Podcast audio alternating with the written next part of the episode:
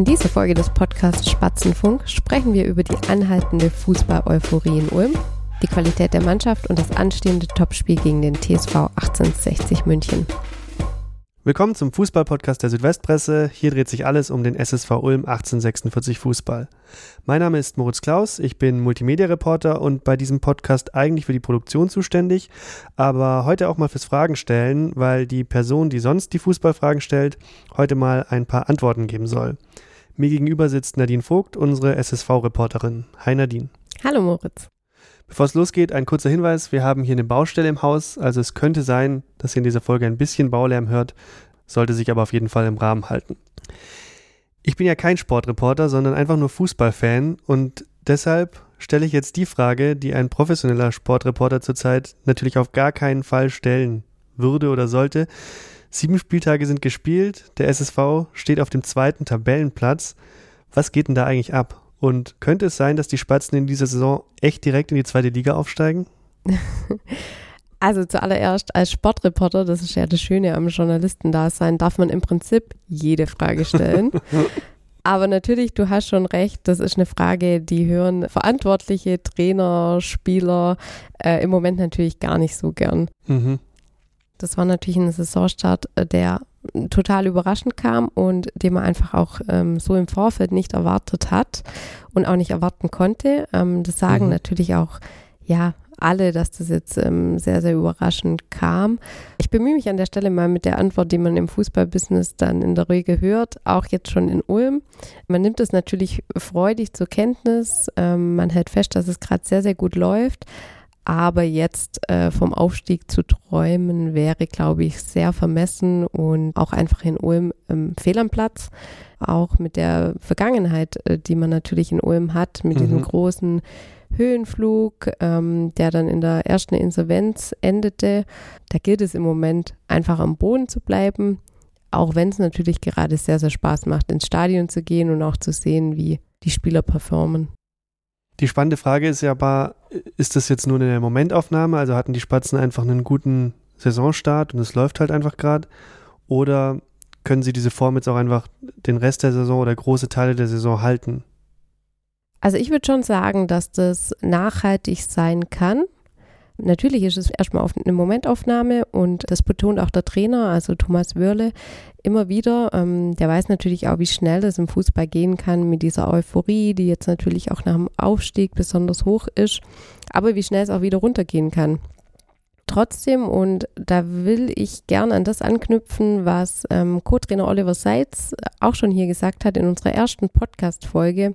Mhm ich bin jetzt nach diesem Start, in dem eben die Spatzen gezeigt haben, dass sie konkurrenzfähig sind, dass sie physisch wie spielerisch mithalten können, sehr davon überzeugt, dass die Entwicklung nachhaltig sein wird und würde mich da auch festlegen wollen. Also wenn die Konstellation so bleibt mit dem Trainer und der Mannschaft, die jetzt nicht von großen äh, Verletzungssorgen heimgesucht wird, dann landen die Spatzen im Mittelfeld. Für dich als Sportreporterin, wann wäre denn für dich der Punkt, wo es wirklich um dieses Thema geht und wo du auch diese Frage stellen würdest? Boah, ich glaube, so eine Frage lässt sich frühestens im, im Frühjahr stellen. Mhm. Also wirklich ähm, ernsthaft. Aber vielleicht kann ich da auch so aus der letzten Saison oder aus den Erfahrungen der letzten Saison ähm, erzählen. Man war ja in die Saison gegangen und hatte gesagt, naja, man muss sich jetzt nach diesem großen Umbruch erstmal sortieren, erstmal ähm, auch wieder ähm, die Mannschaft entwickeln. Mhm. Man wusste natürlich, dass das Ziel der Aufstieg ist, aber ganz, ganz lange hat da davon niemand offensiv gesprochen. Irgendwann, als man gesehen hat, okay, die Ulmer stehen einfach seit dem ersten Spieltag bis auf eine Ausnahme am dritten Spieltag durchging an der Tabellenspitze, war das Thema natürlich greifbar und ähm, damit musste man sich dann auch auseinandersetzen.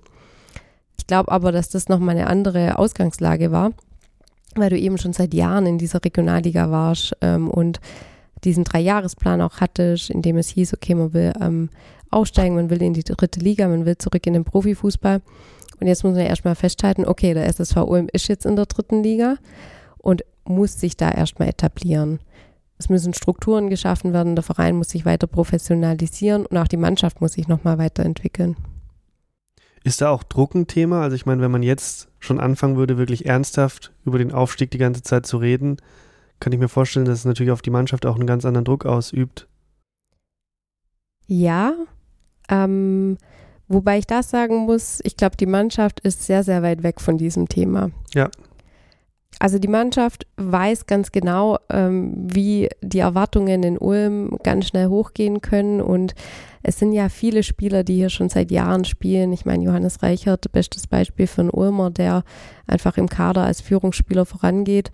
Ähm, aber auch jemand wie Nikolas Jan oder auch Chris Ortag, Lennart Stoll die zwar nicht aus Ulm kommen, aber natürlich schon sehr, sehr lange in diesem Verein sind. Die haben die letzten Jahre miterlebt und haben immer wieder natürlich mitbekommen, wie groß die Erwartungshaltung sein kann hier in Ulm und wie schnell man einen Fehler machen kann, indem man einfach sagt, okay, ja, das ist unser Ziel mhm.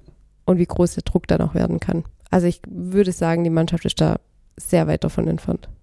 Ich war jetzt auch bei einigen Spielen im Stadion und was man da, finde ich, sieht, ist, dass die stabile Defensive sich einfach auch in der dritten Liga so hält und dass sie da, ich würde nicht nur sagen, nicht nur mitspielen kann, sondern dass sie einfach wirklich stabil steht und funktioniert. Und das war ja wahrscheinlich was, was man im Vorfeld nicht einfach so hätte erwarten können. Ja und nein, würde ich sagen. Also, was auf jeden Fall zu erwarten war, als man gesehen hat, wie sich der Kader für die dritte Liga zusammensetzt. Also, dass man ähm, natürlich auf die Kräfte gesetzt hat, weiterhin gesetzt hat, die auch schon den Kern dieser Aufstiegsmannschaft ausgemacht haben, war natürlich klar, aus meiner Sicht an diesem Innenverteidiger-Duo, also ähm, Johannes Reichert und Thomas Geier, kommt erstmal niemand vorbei. Also die werden auf jeden Fall weiterhin die Defensive bilden. Christian Ortag macht im Tor einen super Job. Aber ähm, das war es ja nicht bei den Ulmern. Also mhm. bei den Ulmern ist ja einfach das Besondere, dass sich das ganze Kollektiv dem, ähm, dem Defensivgedanken unterordnet. Ich hatte in dieser Woche ein, ein, längeres Gespräch mit Max Brandt. Max Brandt kam ja im Sommer als Neuzugang nach Ulm und hat sich jetzt schon so in der Zentrale eigentlich festgespielt. Ähm, junger Spieler, 22 Jahre alt, ähm, kam vom FC Teutonia Ottensen und der hat mir in dieser Woche äh, verraten, dass er so ein bisschen das Verteidigen für sich entdeckt hat. Mhm. Weil eben das natürlich ein, ein, ein ein Grundprinzip von dem ist, wie Thomas Würle spielen lässt, spielen lassen will, dass diese Arbeit gegen den Ball einfach im Vordergrund steht bei den Spatzen. Für die ganze Mannschaft. Für die ganze Mannschaft, von vorne bis hinten. Und dem ordnen sich alle unter. Gleichzeitig haben die Spatzen bisher zwölf Tore in sieben Spielen geschossen in der Offensive. Das heißt, da läuft es auch gut. Wenn man sich die Spiele anschaut, kann man, glaube ich, aber auch festhalten, es hätten auch mehr als zwölf Tore sein können. Das stimmt. Also an der Chancenverwertung, äh, bekanntes Thema, darf der SSV Ulm, dürfen die Spieler durchaus noch arbeiten. Trotzdem muss man natürlich sagen, ist ein Wert von zwölf geschossenen Toren in sieben Spielen überragend. Ähm, und in dem Fall würde ich mal drei Spieler hervorheben wollen, äh, die auch dieses Offensivspiel gerade sehr, sehr prägen. Also zum einen Dennis Chessa, der äh, mit vier Treffern tatsächlich jetzt schon die Quote erreicht hat, die er in der vergangenen Saison geschossen hatte. Dennis zeigt sich in einer sehr, sehr guten Form und äh, kann jetzt eben auch ausspielen, äh, was ihn ausmacht. Also technisch stark. Er war natürlich nicht umsonst in der Jugend des FC Bayern. München wurde da ausgebildet nach seiner Zeit in Ulm. Ein Spieler, über den Thomas Wörle mal gesagt hat, es sei ein sehr, sehr intelligenter Spieler, aber auch einer, der weiß, was es heißt zu malochen. Mhm. Und ich finde, das sieht man im Moment sehr, ja, da muss man auch sagen, dem, dem Dennis Chesser kommt auch die Spielweise der dritten Liga zugute. Heißt? Es gibt einfach die Mannschaften, die es äh, spielerisch lösen wollen und dadurch äh, ergeben sich Räume für Ulm, ergeben sich auch Möglichkeiten. Dadurch kann ein Spieler wie Dennis Chesser ähm, auch seinen Platz nutzen. Und gleichzeitig vielleicht äh, da noch ein, ähm, ein Zusatz zu Dennis Chesser. Er ist natürlich auch ein Spieler, der sehr, sehr variabel einsetzbar ist. Normalerweise spielt er in diesem 3-4-3, was ja so die Grundordnung vom, vom System von Thomas Wörle ist, vorne links oder rechts, meistens jetzt rechts, als eine Art Außenstürmer, aber er kann auch auf der 10 spielen. Das hat man auch im Spiel gegen ähm, RW Essen gesehen, dass die Spatzen mit 2 zu 1 gewonnen haben. Da stand der Winko Schapina, hier in Ulm ja auch bekannt, Ex-Ulmer, durchgehend auf den Füßen. Also mhm. der hat im Prinzip war eine Art im Spiel gegen den Ball Manndecker. Eine weitere Überraschung ähm, im Spiel der Ulmer ist auch Romario Rösch. Ihm kommt einfach ebenfalls die Spielweise total entgegen. Mm, Rösch spielt anders als in der vergangenen Saison ein bisschen weiter hinten, Also er wird jetzt vor allem auf der Außenbahn eingesetzt, auf der linken Seite. Ähm, Außenbahnspieler oder auch Schienenspieler wird die Position gerne genannt, weil er eben die Schiene, also er läuft eben die Außenbahn rauf und runter. Und ähm, Rösch kommt das zugute, weil er eben viel Platz hat, sein Tempo ausspielen kann, aber auch das Prinzip von Thomas Wörle verinnerlicht hat, kompakt stehen, in der Defensive mitarbeiten und da finde ich, macht der Romario gerade einen sehr, sehr guten Job. Und der dritte? Der dritte, den hatte ich vorhin schon erwähnt, ähm, Max Brandt. Einfach einer, der sich sehr gut jetzt ins Ulmer Spiel eingefügt hat, ähm, von dem man vor der Saison nicht so richtig wusste, okay, was ist das für ein Neuzugang, 22 Jahre alt, zwar ausgebildet beim VfL Wolfsburg, aber doch nicht so recht wusste, okay, kann er dieses Niveau der dritten Liga schon spielen? Und er zeigt einfach jetzt Spiel für Spiel, ja, das kann er. Er hatte gegen Arminia Bielefeld seinen Startelf-Einsatz und ähm, stand seitdem auch, also er hatte gegen Arminia Bielefeld seinen Startelf-Einsatz beim 1 zu 0 Sieg. Natürlich ein sehr besonderer Moment, wie er mir geschildert hat und äh, stand seitdem auch viermal in der Startelf. Und trotzdem, vielleicht das noch als Edit, ähm, das betont auch natürlich der Trainer sehr, sehr gerne. Ähm, es käme zu kurz, wenn man sagen würde, okay, der Erfolg ist jetzt nur wegen diesen drei Spielern da. Mhm. Absolut. Also das ist einfach die ganze Mannschaft, die im Moment sehr, sehr viel richtig macht und die im Moment auch zeigt, was sie drauf hat. Vielleicht dazu noch ein kleiner Satz. Der Romario Rösch hat nach dem 2 zu 1 Sieg gegen Essen, wo wir uns erinnern, okay, das war in der Schlussphase dann doch nochmal ein bisschen zittrig, ein bisschen spannend, den, den Satz gesagt, ja, wenn man auf dem Feld weiß, dass alle 100 Prozent geben, dann gibt es Selbstvertrauen. Und genau darauf können sich die Ulmer gerade verlassen. Jetzt ist ja gerade so dieser Blick auf einzelne Spieler und die Vergleiche einzelner Spieler, das kennt man ja nicht nur vom echten Fußball, sondern das kennt man auch vom digitalen Fußball, dass in bisher immer in FIFA-Spielen die Werte der Spieler verglichen werden und jetzt im neuesten Spiel in EA Sports FC 2024. Da ist auch die dritte Liga und damit der SSV dabei. Das heißt, man kann die Ulmer selbst spielen ab jetzt am Computer oder an der Konsole und äh, natürlich auch die Werte miteinander vergleichen. Weißt du, ob das bei den Spielern irgendwie Thema ist? Boah, ähm, ob das bei den Spielern jetzt gerade aktuell Thema ist, kann ich dir nicht sagen. Also ich könnte mir schon vorstellen, dass der ein oder andere Spieler das zur Kenntnis nimmt. Ich habe aber jetzt nicht explizit schon mit einem äh, drüber gesprochen, ob er denn seinen Wert für gerechtfertigt hält oder ob er sich nicht doch besser eingeschätzt hätte. Christian Ortag und Johannes Reichert sind ja die bestbewertesten Spieler mhm. laut dieser Statistik, aber genaues kann ich dazu nicht sagen. Dann gehen wir wieder zurück zum richtigen Fußball. Am Samstag geht es für die Ulmer gegen Ingolstadt. Ähm, also je nachdem, wann jetzt unsere Hörerinnen und Hörer diese Folge hören, ist das Spiel vielleicht auch schon vorbei. Aber ehrlicherweise muss man, glaube ich, auch sagen, dass die meisten Fans eh schon auf das Spiel danach blicken. Am Dienstag geht es zu Hause gegen 1860 München. Das Stadion ist ausverkauft. Es kommen 17.000 Menschen. Wobei da auffällt, äh, wenn man ein bisschen zurückschaut, gegen Frankfurt im DFB-Pokal vor ein paar Jahren, da haben noch mehr Fans ins Stadion gepasst. Warum?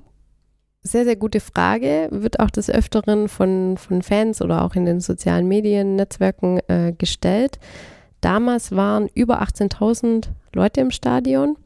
Und äh, an der Stelle kann ich mich outen. Das war mein allererstes Spiel, in dem ich den SSV Ulm live gesehen habe. Also das heißt, das war so mein erster Kontakt mit dem SSV Ulm. Witzigerweise war zu dem Zeitpunkt aber noch gar nicht absehbar, dass ich irgendwann mal als Sportreporterin Ende wäre das falsche Begriff. Über den Verein berichten wirst. also exakt ein Jahr danach ähm, habe ich meine Stelle als Sportreporterin angetreten und äh, habe dann auch angefangen, ähm, ja, mit dem SSV Ulm durch die Regionalliga zu tingeln. Aber zurück zu deiner Frage. Das liegt einfach daran, dass äh, die dritte Liga bestimmte Sicherheitsanforderungen hat, weshalb äh, der Verein sich jetzt dazu entschlossen hat, ähm, eben aufgrund dieser Sicherheitsanforderungen kann er 17.000 Zuschauer zulassen ich schätze mal, dass es im DFB-Pokal eben ein, ein, anderes Konzept damals war, was mir Zuschauer ermöglicht hat.